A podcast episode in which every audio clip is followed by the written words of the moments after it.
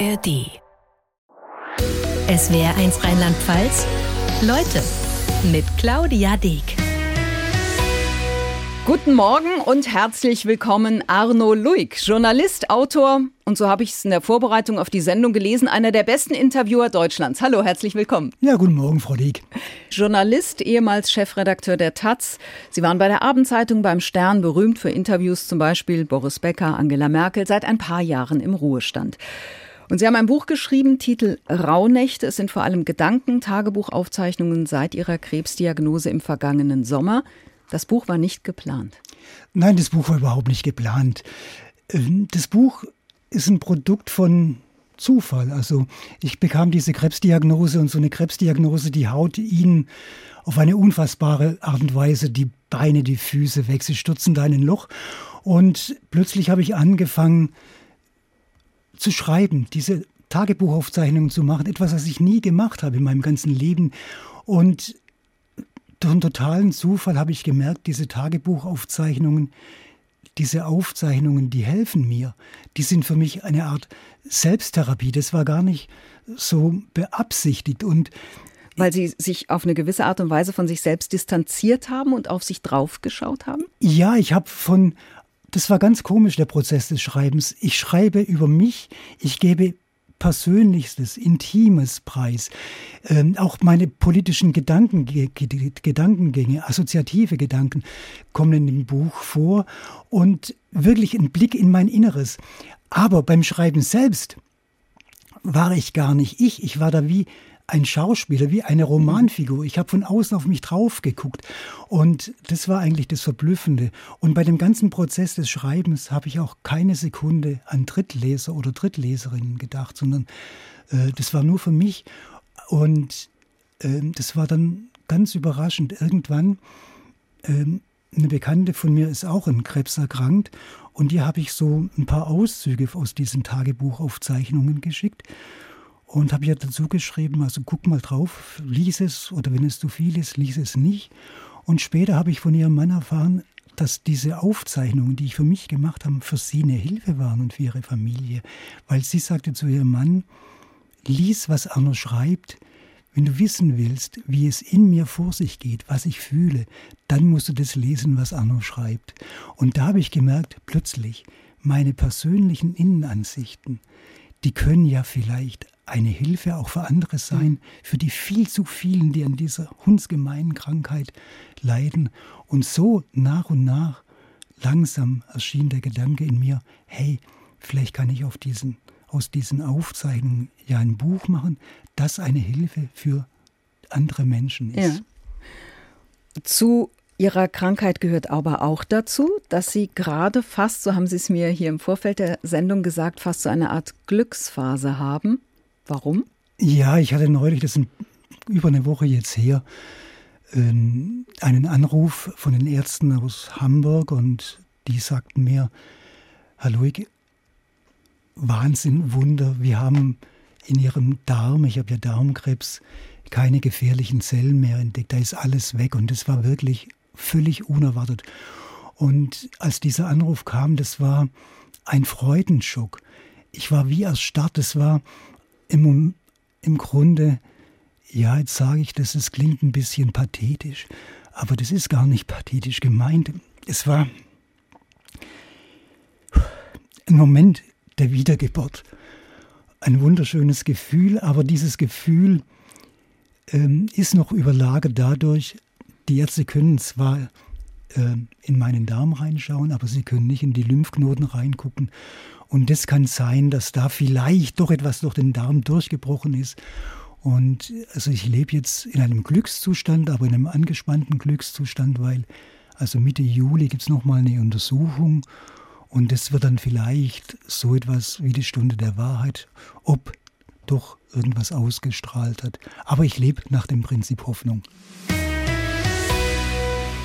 Yesterday, die Beatles. Arno Luig ist zu Gast in SWR1 Rheinland-Pfalz. Leute, Herr Luig, das Lied erwähnen Sie in Ihrem Buch Rauhnächte, denn seit der Krebsdiagnose hören Sie anders Musik. Seit dieser Krebsdiagnose, Terror des Zufalls, unfassbarer, schlechter Zufall. Ähm, hat sich vieles in mir verändert. Zum Beispiel auch das Musikhören. Hier dieses Lied Yesterday von den Beatles, ein Popsong. Den habe ich gehört auf einer Fahrt von Hamburg nach Königsbronn auf der Schwäbischen Alb, meinem Heimatort. Und ich musste dieses Lied ausschalten. Ich bin durch diese Krebsdiagnose einerseits sicherlich sensibler geworden, aber vor allem auch fragiler. Und dieses Lied hat mich plötzlich umgehauen. Also da kommt ja diese Zeile vor, All my troubles seem so far away, suddenly I'm not half the man I used to be. Und dieser Popsong hatte plötzlich eine so schreckliche Wahrheit, die für mich fast unerträglich wurde. Und so geht es mit einigen anderen Liedern. Also ich habe vor einiger Zeit den, das Lied von Simon Garfunkel, Sounds of Silence, im Fernsehen gesehen und gehört. Und da kommt die Zeile vor, Cancer, Silence like a cancer grows. Ich, hätte, ich ja. hätte, das Lied sogar nachher noch in der Sendung, ja. Ah, okay. Nein, und so sind diese Lieder, haben plötzlich äh, eine andere Qualität. Äh, ich höre aufmerksamer zu und was vorher ja nett war, harmlos, äh, kann plötzlich sehr anrührend und berührend sein. Zum Beispiel kann ich kaum mehr die knarzend ähm, Weltschmerz vor Weltschmerz triefende Stimme von Tom Waits hören. Das geht einfach nicht mehr. Oder mir erschließen sich auch plötzlich neue Welten. Durch einen Freund habe ich die Welt der Klassik entdeckt. Mhm. Das war für mich früher eine fremde Welt. Und nun plötzlich Töne, die mir vorher fremd waren, die gewinnen nun durch diese Krankheit an Intensität. Aber mir wäre es natürlich viel lieber. Ich wäre nicht krank. ähm, Sie haben, also Sie leben in Hamburg, Mm, sind 1955 geboren, seit ein paar Jahren eigentlich im Ruhestand. Das heißt, das Leben könnte so schön sein. Dann kam im Spätsommer vergangenen Jahres die Diagnose. Ich, ich weiß gar nicht, man, haben Sie sich an irgendetwas festgehalten in dem Moment? Also sagen wir mal so, diese Jahre seit meiner äh, Rente oder ich ging ja mit 360 vom Stern weg, das war eigentlich meine schönste Zeit. Mhm. Das war ganz toll. Keine blöden Konferenzen mehr. Ich machte ja viele Gespräche mit Politiker und Wichtigheimern, keine blöden Gespräche mehr mit Politikermanagern, die vor allem an der Frage interessiert sind, wie war ich, war ich gut? Und es war alles weg. Ich hatte plötzlich, wie in meinen Tagen von der Kindheit, vom Kindergarten, eine unbeschwerte Zeit. Und das war so schön, ich habe das genossen. Und diese, in diese unbeschwerte Zeit kommt plötzlich Diagnose, diese Diagnose. Und das ist natürlich hart. Und was mir jetzt hilft, sind tatsächlich in Stunden der Düsternis, der Traurigkeit, was ich früher eher verachtet oder belächelt habe, meine Arbeit im Garten. Mhm. Und ich war einmal vor einiger Zeit, hatte ich, machte ich eine Gartenarbeit, da war ich dann erschöpft. Ich habe mich geduscht und beim Duschen war plötzlich dieser elende Schriftzug weg, Krebs, der mich Tag und Nacht begleitet. Und für Momente war wieder diese alte Unbekümmertheit da. Und das war, war schön. Es war wie eine Erlösung, aber halt nur für Momente. Hm. Für andere Menschen spielt in solchen Momenten der Glaube eine wichtige Rolle. Sie hätten auch Pfarrer werden können. Glaube ist für Sie keine Hilfe. Nein, ähm, also der Pfarrer bei mir in der Heimatgemeinde, der wollte unbedingt, äh, dass ich auch Pfarrer werde, aber er hat auch dazu beigetragen, mit einer Weihnachtspredigt während des Vietnamkriegs, dass ich mich von der Kirche entfernt habe. Ähm, Glaube ist für mich tatsächlich keine Hilfe, weil ich müsste ja dann auch fragen, mein Gott, warum ich, warum tust du mir das an? Aber zum einen frage ich mich das nie, also ich hadere nicht mit meinem Schicksal, ich habe mein Schicksal akzeptiert, weil ich habe und hatte ein erfülltes, zufriedenstellendes Leben und zum Leben gehört, leider Gottes, Schmerz, Leid und Trauer. Es gibt kein Menschenrecht auf ewige Gesundheit. Aber Trost ziehe ich aus dem Gedanken, ich beschreibe das auch ganz kurz in meinem Buch, ähm, dass ja einige Menschen für mich beten. Und es erfüllt mich ja mit, ja, das freut mich. Tina Turner lief da gerade, Two People. Arno Luig in SW1 Rheinland-Pfalz. Leute, das haben Sie wahrscheinlich diese Woche oder vergangene Woche auch verfolgt, den Tod Tina Turners. Ja klar, ähm, logisch, weil Tina Turner ist natürlich äh, eine Figur, die mich wie so viele andere aus der Rock- Pop, vor allem Rock-Geschichte äh, begleitet haben und ihre, ja, ihre Biografie dokumentiert ja auch die dunklen, viel zu dunklen Schattenseiten Amerikas, die immer noch ungelöste Frage zwischen Schwarz und Weiß, die ewige Unterdrückung, die strukturelle Polizeigewalt gegen die Schwarzen. Und es ist wirklich ein Wunder, dass sich äh, Tina Turner sich gegen ihren besitzergreifenden Macho-Mann, gegen diese ganze Macho-Verhältnisse in der Musik und überhaupt in der Gesellschaft durchgesetzt hat und dass sie diesen wahnsinnigen Erfolg hatte, was ja wirklich eine Ausnahme ist. Also nicht jeder kann vom Tellerwäscher oder Tellerwäscherin zum Millionär hm. werden. Und es ist wirklich, also ihre, ihr Leben ist wirklich ein Wunder und toll, was sie daraus gemacht hat. Also ich höre Musik zum Teil, also die Funkmusik höre ich nicht so gerne, mhm. aber große Teile ihrer Musik finde ich wirklich klasse. Nutbush, das ist ein Lied, das die ganze Traurigkeit Amerikas äh, auf unvorstellbare, prägnante Art und Weise einfängt. Dazu, an der Stelle müssen wir vielleicht auch dazu sagen, dass Sie eine Zeit lang in den USA gelebt haben. Sie haben da studiert. Ja, ich habe nicht nur in den USA studiert, sondern ich war ja an einem absoluten Elite-College in den USA. Dort, wo die Führungsschicht, die weltweite westliche Führungsschicht, ihre Nachwuchsführungsschicht ausbilden lässt, also wo die Reichen und Mächtigen dieser Welt versammelt sind.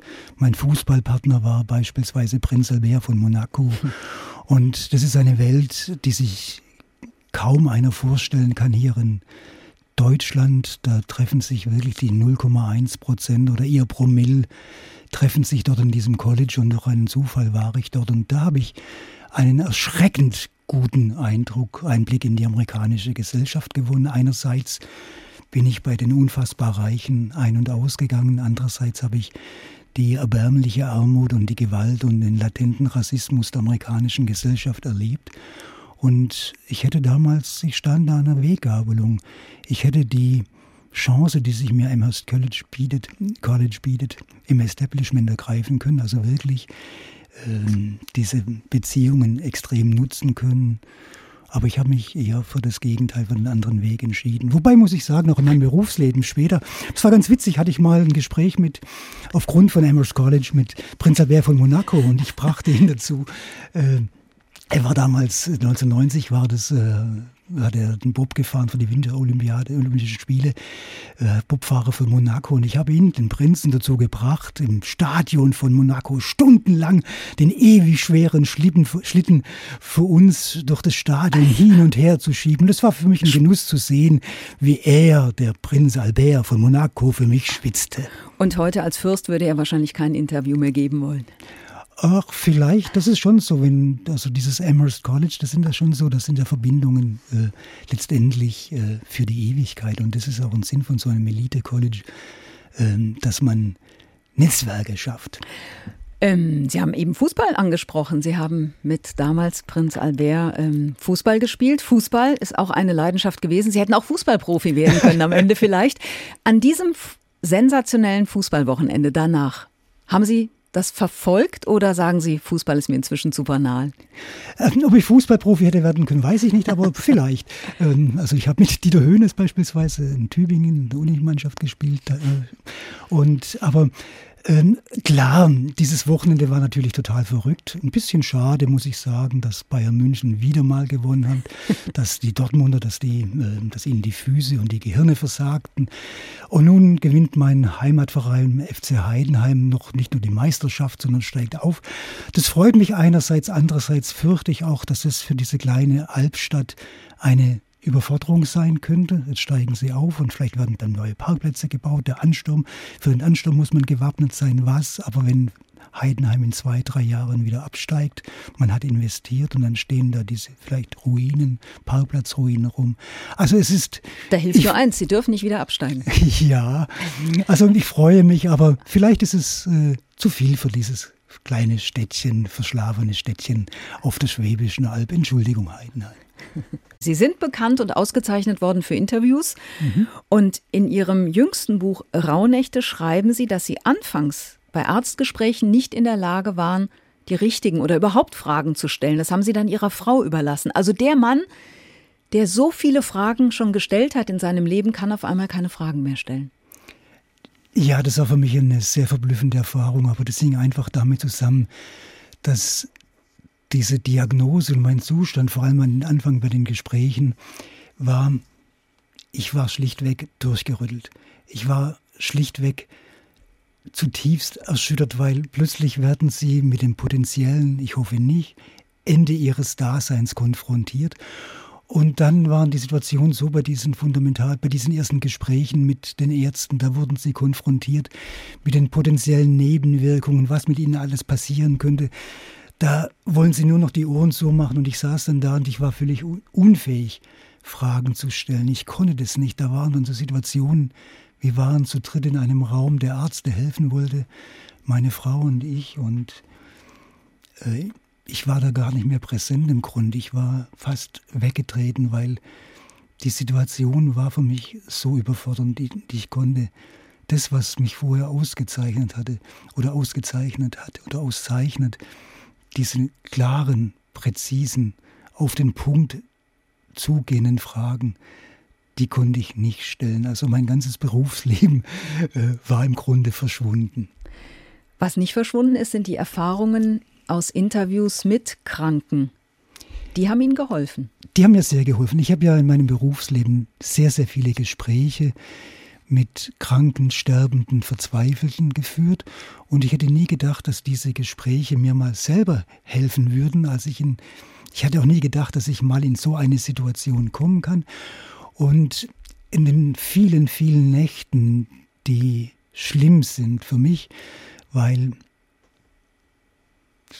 da quälen sie Albträume, Halbalb, Dauertraumzustände. Und da verstreichen die Minuten ewig lang, da dehnen sich die Minuten. Es ist drei Uhr, dann ist es drei Uhr zwölf, aber es ist drei Stunden später, drei Uhr zwölf, fünf Stunden später ist es drei Uhr vierzehn. Da haben sie dann Zeit und da habe ich dann angefangen, diese Gespräche zu lesen, alte mhm. Gespräche von mir. Und da fand ich dann Trost in diesen Gesprächen. Beispielsweise habe ich ein Gespräch gemacht mit dem schweren Parkinson-erkrankten Manfred Rommel, Ex-Oberbürgermeister von Stuttgart und seine Lakonie gegenüber seiner Krankheit. Ähm, er sagte unter anderem, also die hat mir geholfen, er sagte mhm. unter anderem, tja, was soll ich denn machen? Ich hätte diese Krankheit doch viel früher bekommen können. Es ist doch ganz gut. Oder er hatte auch so einen gewissen Witz, das Steuerrecht verdirbt den Erben jede Freude am Sterben. Und diese, ja, dieses, diese Leichtigkeit, selbst in der Traurigkeit, ähm, die helfen mir. Und er sagt ja auch, als ich ihn gefragt habe, hm. war es ein Schock, ihre Diagnose zu bekommen, dann sagt er, nee, warum? Das ist, ist halt passiert. Zum Leben gehört Schmerz, Leid, Trauer. Und mein Gott, Parkinson ist doch keine schlimme Krankheit. Syphilis wäre doch viel schlimmer. Und das fand ich in der Situation beeindruckend. Und, aber gleichzeitig muss ich sagen, bei all seiner Lakonie war in diesem Manfred Rommel eine wahnwitzige Sehnsucht nach Leben und eine verzehrende Sehnsucht nach Gesundheit. Und das kann ich auch nachvollziehen, weil er sagte auch zu mir, und wenn Sie mir Holzwolle in den Kopf reinstopfen würden und wenn es mir helfen würde, ich würde mir Holzwolle in den Kopf reinstopfen lassen. Ich muss Sie an der Stelle unterbrechen, denn anders als Sie bei Ihren schriftlichen Interviews haben wir ja nicht ewig Zeit hier im Radio. Ich habe gelesen, Sie haben ein Interview mit Martin Walser, dem Schriftsteller, gemacht, neun Stunden lang und dann am Ende hat er das Interview nicht freigegeben. ja, weil also, ich ihm, glaube ich, zu nahe gekommen bin. aber das ist interessant. Also gerade für Zeitschriften ja, oder Zeitungen, diese Interviews werden ja auch hinterher immer noch mal durchgegangen. Also es ist anders als bei uns jetzt hier im Radio. Ich kann Ihnen jetzt das Wort abschneiden, indem ich das Mikrofon zumache, aber ich kann, es nicht, nicht. aber ich kann es nicht hinterher korrigieren. Ja klar, diese Print-Interviews sind etwas ganz anderes. Und ich muss auch sagen, ich habe in der Zeit angefangen mit meinem Journalismus und mit meinen großen, großen Gesprächen, äh, die goldene Zeit des Print-Journalismus. Mhm. Ich konnte mich, und ich habe die goldene, die silberne und dann auch noch Teile von der brosenen oder blechernen Zeit jetzt erlebt. Aber diese Interviews, die mich bekannt gemacht haben, die könnte ich, glaube ich, heute gar nicht mehr führen. Also mein Gespräch mit Boris Becker, das mich auf eine andere journalistische Umlaufbahn geknallt hat, ähm, da war die Vorbereitungszeit im Grunde letztendlich fast ein halbes Jahr für ein Gespräch. Wenn man von jetzt auf gleich mit einer Krankheit konfrontiert ist, dann hat man ja plötzlich auch mit dem Gesundheitssystem zu tun. Noch dazu jemand, der im Berufsleben nie krank war, so wie Sie. Wie war das für Sie? Abgesehen vom Schock war das natürlich auch gleichzeitig äh, eine Lehrstunde lehren in Bezug auf unser krankes Gesundheitssystem, weil, also mir sollte zum Beispiel ähm, Katheter, heißt heute Port, eingepflanzt werden, also so ein kleines Ding, groß wie ein 50-Cent-Stück in den Oberkörper, wo die Giftheilstoffe in meinen Körper dann reinkommen bei der Chemo. Und das sollte eingepflanzt werden. Eine Operation war dazu nötig und ich war in der, im Krankenhaus und die Operation sollte um 7.30 Uhr beginnen. Ich wurde äh, in Richtung OP geschoben von den Pflegern und dann klingelt das Telefon. Ich wurde zurückgeschoben. Ein paar Minuten später wurde ich wieder Richtung OP geschoben. Und dann sagte ich, was soll denn das? Und dann sagte der Pfleger zu mir, es ist kein Pflegepersonal, da lesen Sie denn keine Zeitung? Dann wissen Sie doch, was in den Krankenhäusern los ist. Ähm, ich kann auch bald nicht mehr, ich bin total fertig. Und dann um 7.30 Uhr sollte die Operation im Grunde stattfinden, fand sie schließlich um 12.30 Uhr statt und ich wurde dann zur OP geschoben und dann sagte der Pfleger zu mir, seien Sie froh, dass Sie heute noch drankommen. Also ob Sie drankommen, da können Sie erst sicher sein, wenn Sie wirklich auf dem Operationstisch liegen und dann lag ich auf dem Operationstisch, also fünf Stunden später als geplant und dann hm. lag ich da und dachte zu mir, bei mir, Scheiße, Entschuldigung für das Wort, Scheiße, in der Rüstung sind sie fix, für das Gesundheitswesen tun sie nichts. Das ist ein Zitat aus Ihrem Buch, ja, das haben Sie genau so notiert. Ja, ja und ich habe auch die Erfahrung gemacht, es war noch eine andere Erfahrung. Also ich war ja in vielen Wartezimmern und Wartezimmer heißt ja warten. Und warten heißt zum einen, dass er die Gedanken rasen, aber man erlebt auch die anderen Kranken. Und ich war in den Wartezimmern beispielsweise der Chirurgie.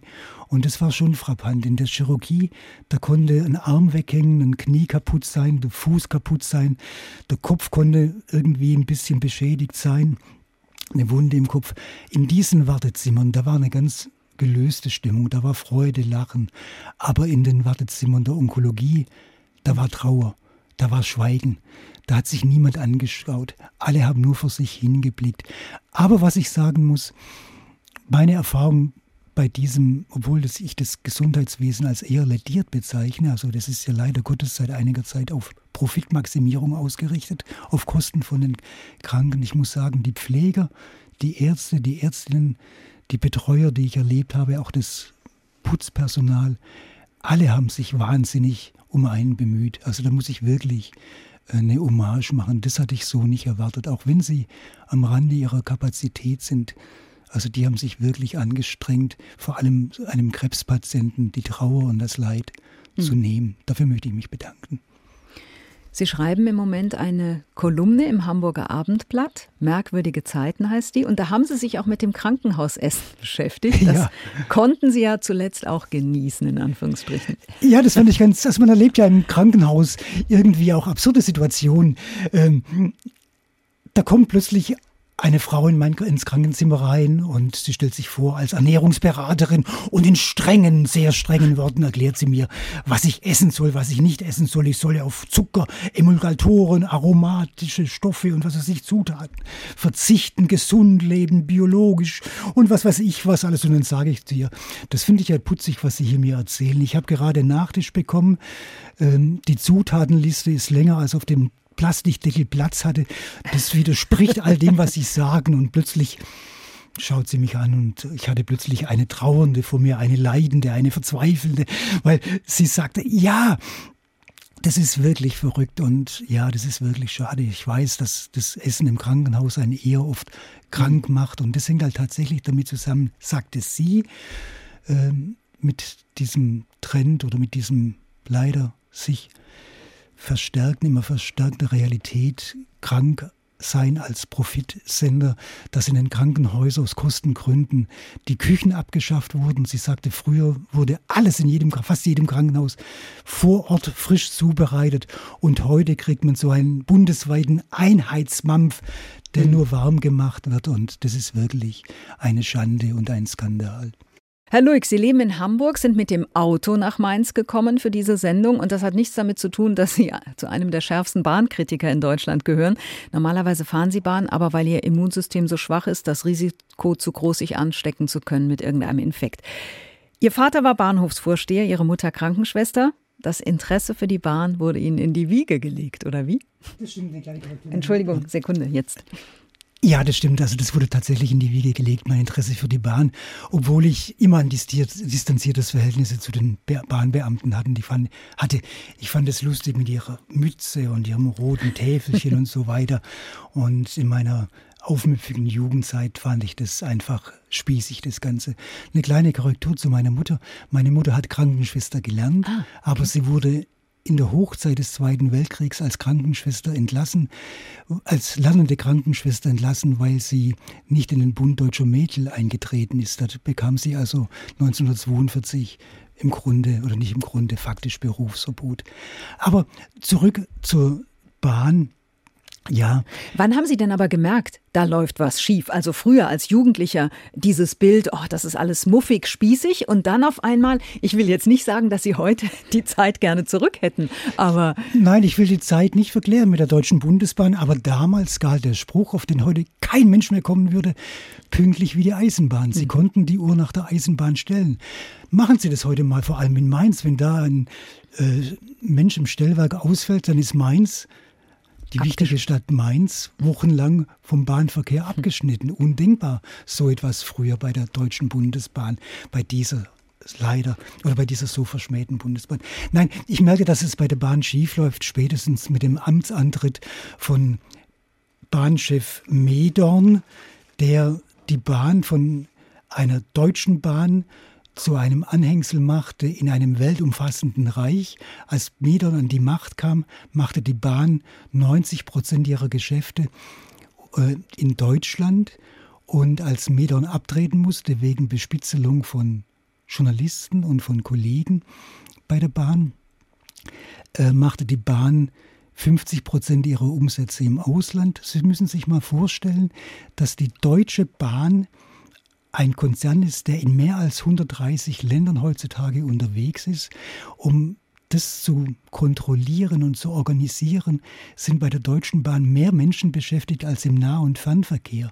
Und solange das so ist, solange Deutsche Bahn nur ein Anhängsel ist in einem weltumfassenden Reich, in dem die Sonne nie untergeht, kann es mit der Deutschen Bahn und dem eigentlichen Geschäft, hier in Deutschland Züge fahren zu lassen, nichts wert werden. Und diese Malaise, die wir seit Jahren erleben, diese wahnwitzige Malaise, hängt damit zusammen und sie hängt auch, das muss ich so sagen, mit den Managern der Bahn zusammen, die in dem Bahnturm in Berlin residieren.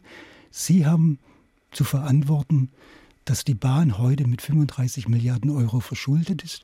Und für mich stellt sich die Frage, wie kann es sein, dass ein Bahnvorschiff über zwei Millionen Boni kriegt und gleichzeitig ist die Bahn faktisch, fiskalisch, verkehrlich am Ende. Aber jetzt hilft es ja nichts, immer nur zurückzuschauen.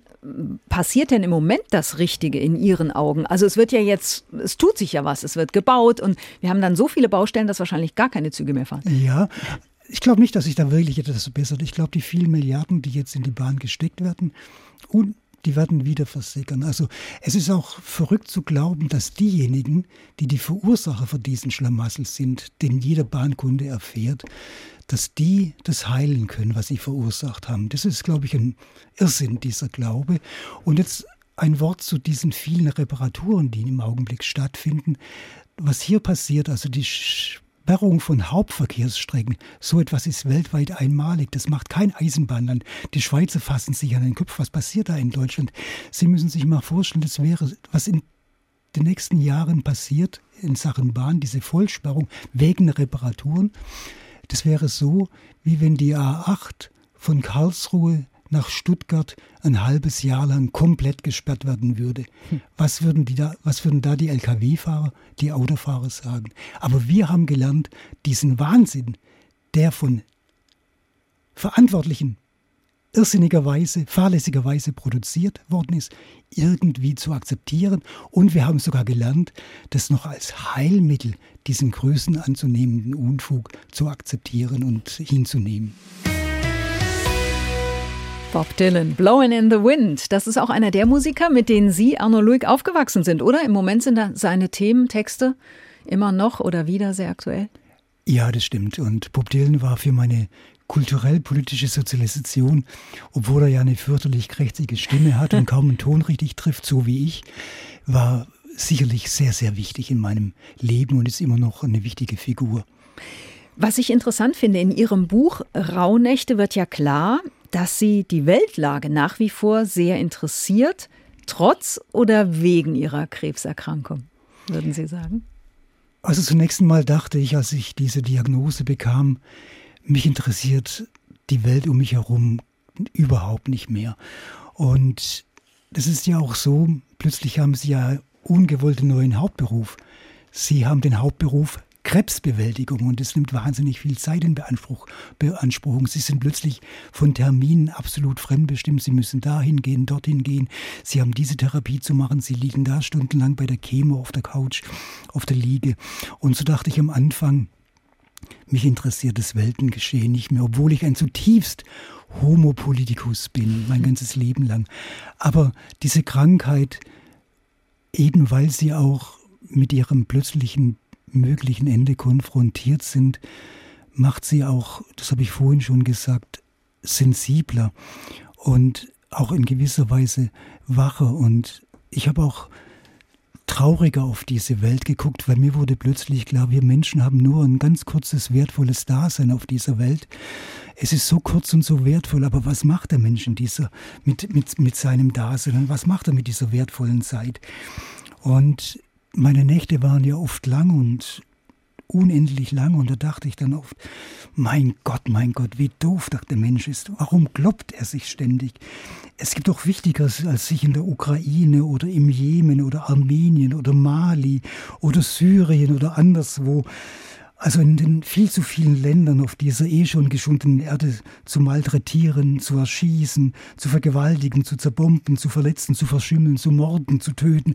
Es gibt auch Wichtigeres, aber der Mensch das scheint sein trauriges Los zu sein, scheint aus seiner Geschichte nichts zu lernen und das macht mich unendlich traurig. Gibt es da also eine Form von ja, Parallele, also der Krieg in Ihrem Körper, der Krieg in der Welt?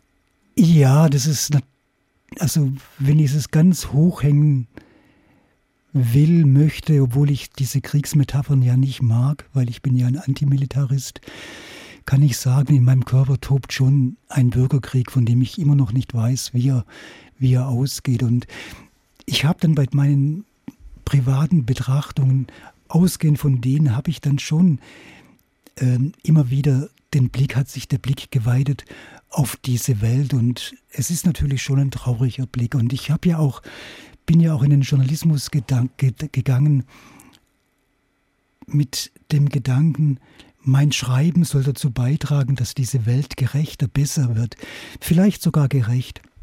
Und ich habe 40 Jahre, habe ich mich bemüht, mit meinen Artikeln, mit meinen Gedanken, mit meinen Kommentaren, Interviews dazu beizutragen. Aber was ist dabei herausgekommen? Und auch das macht mich in gewisser Weise traurig. Also ich komm, bin groß geworden mit dem Gedanken, Frieden schaffen ohne Waffen. Und jetzt stelle ich fest, dass die Lehren aus dem Zweiten Weltkrieg entsorgt sind, dass es plötzlich eher heißt, Frieden schaffen mit immer noch mehr Waffen.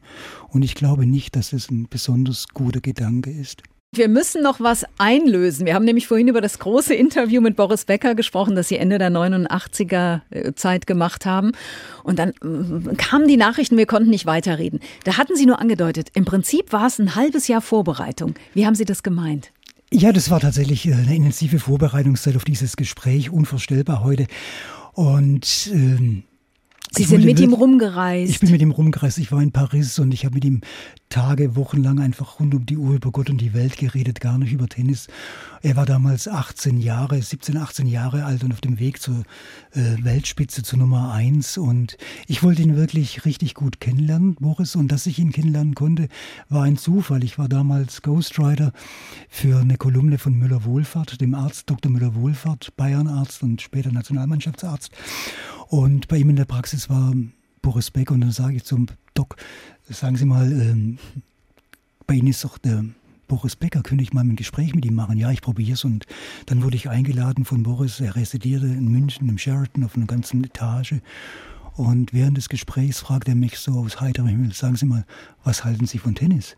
Dann sage ich, ich finde das alles ziemlich übertrieben und diesen ganzen Wahnsinn da, diesen Hype, dieses Übertriebene, wenn einer einen Ball ins Netz haut, ist so ein Verlierer, wenn es drüber schuckelt, ist er der Held. Und dann sagt er, ja, ich finde das auch alles übertrieben. Ich sehe das genauso wie Sie. Und das war der Eisbrecher. Und dann ging irgendwann dieses Gespräch los und wir haben eine ganze Woche, gute Woche, rund um die Uhr über alles Mögliche geredet und dann habe ich zu ihm gesagt, da unten in der Hafenstraße in Hamburg, sollen wir da mal hingehen, was halten Sie denn da davon? Und da hat das Gespräch dann plötzlich eine andere Wendung genommen und Boris der damals auf dem Sprung zum Erwachsenen war, der fand es ganz nett und überraschend, diese Jungs in der Hafenstraße, so ganz anders wie er. Und da sind in diesem Gespräch so Sätze gefallen, dass er, der deutsche Jung Siegfried, der Jungheld, der hemmungslos gefeierte, sagte plötzlich total unerwartetes etwa zur Bundeswehr, nein, danke, ich würde kein Gewehr in die Hand nehmen oder Hafenstraße, mein Gott, sagte er, diese zu RAF-Terroristen, hochgejatzten Hamburger Hausbesetzer, die sind mir doch viel näher als die Verwandten, äh, die Leute in meinem meiner Umgebung. Also und Wahnsinn, oder?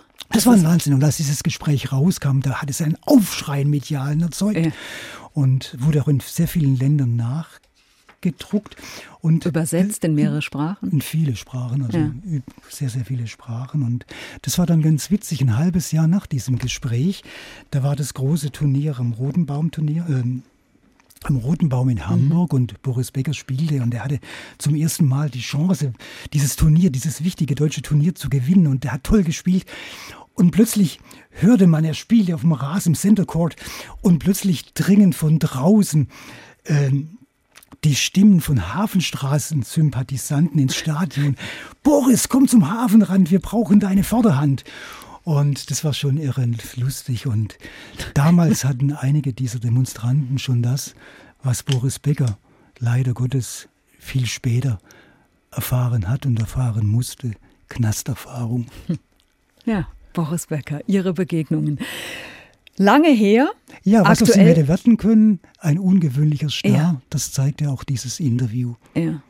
Und es ist lange her und mhm. ihr Leben hat sich verändert. Nicht so dramatisch und drastisch wie das Leben von Boris Becker, aber auf eine andere Art und Weise. Rauhnächte heißt ihr neues Buch über ihre Krebserkrankung. Es beginnt am 19. September 22, endet am 31. Dezember 2022.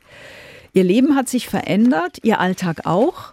Ernährung, mhm. haben Sie mir gesagt, nicht so wirklich. Sie essen mehr Fisch. Genau. Also das fand ich ganz interessant, dass mir alle Ärzte, alle gefragt, soll ich irgendwie etwas anderes essen? Und dann war die Auskunft von allen Ärzten und Ärztinnen und das hat mich sehr, sehr beruhigt. Mein Gott, Herr Loik, sagten die, warum sollen wir Ihnen Verbote geben? Und Sie müssen darauf achten, Sie sind eh so schlank und so dünn, dass Sie kein Gewicht verlieren. Essen Sie, was Sie wollen. Hauen Sie Ihre Zähne rein in ein rotes Steak, wenn Sie Lust drauf haben. Sie müssen Gewicht halten. Das Wichtigste für Sie ist, behalten Sie Ihre Lebensfreude. Und das Verbote schaffen keine Lebensfreude. Und ich glaube, das gibt mir auch Kraft, dass ich, und vielleicht hat es dieses Gespräch jetzt mit Ihnen auch ein wenig gezeigt, ich glaube, dass ich Lebensfreude trotz allem in mir habe. Das kam, glaube ich, sehr gut rüber. Herr Luig, herzlichen Dank, dass Sie da waren. Es gibt für alle immer ein kleines Geschenk und weil Sie gesagt haben, heimlich sind Sie im Hauptberuf Koch und Sie essen mehr Fisch. Gewürze für ein Fischgericht. Einmal Zitronenpfeffer, dann Dill, Zitronensalz und hier gibt es auch noch ein Fleur de Mediterranee. Also, wir wünschen guten Appetit und werden Sie bitte wieder richtig, richtig gesund. Ja, das hoffe ich auch. Danke. Bitte. SWR1 Rheinland-Pfalz. Leute, jede Woche neu. Auf swr1.de, in der SWR1-App und überall, wo es Podcasts gibt.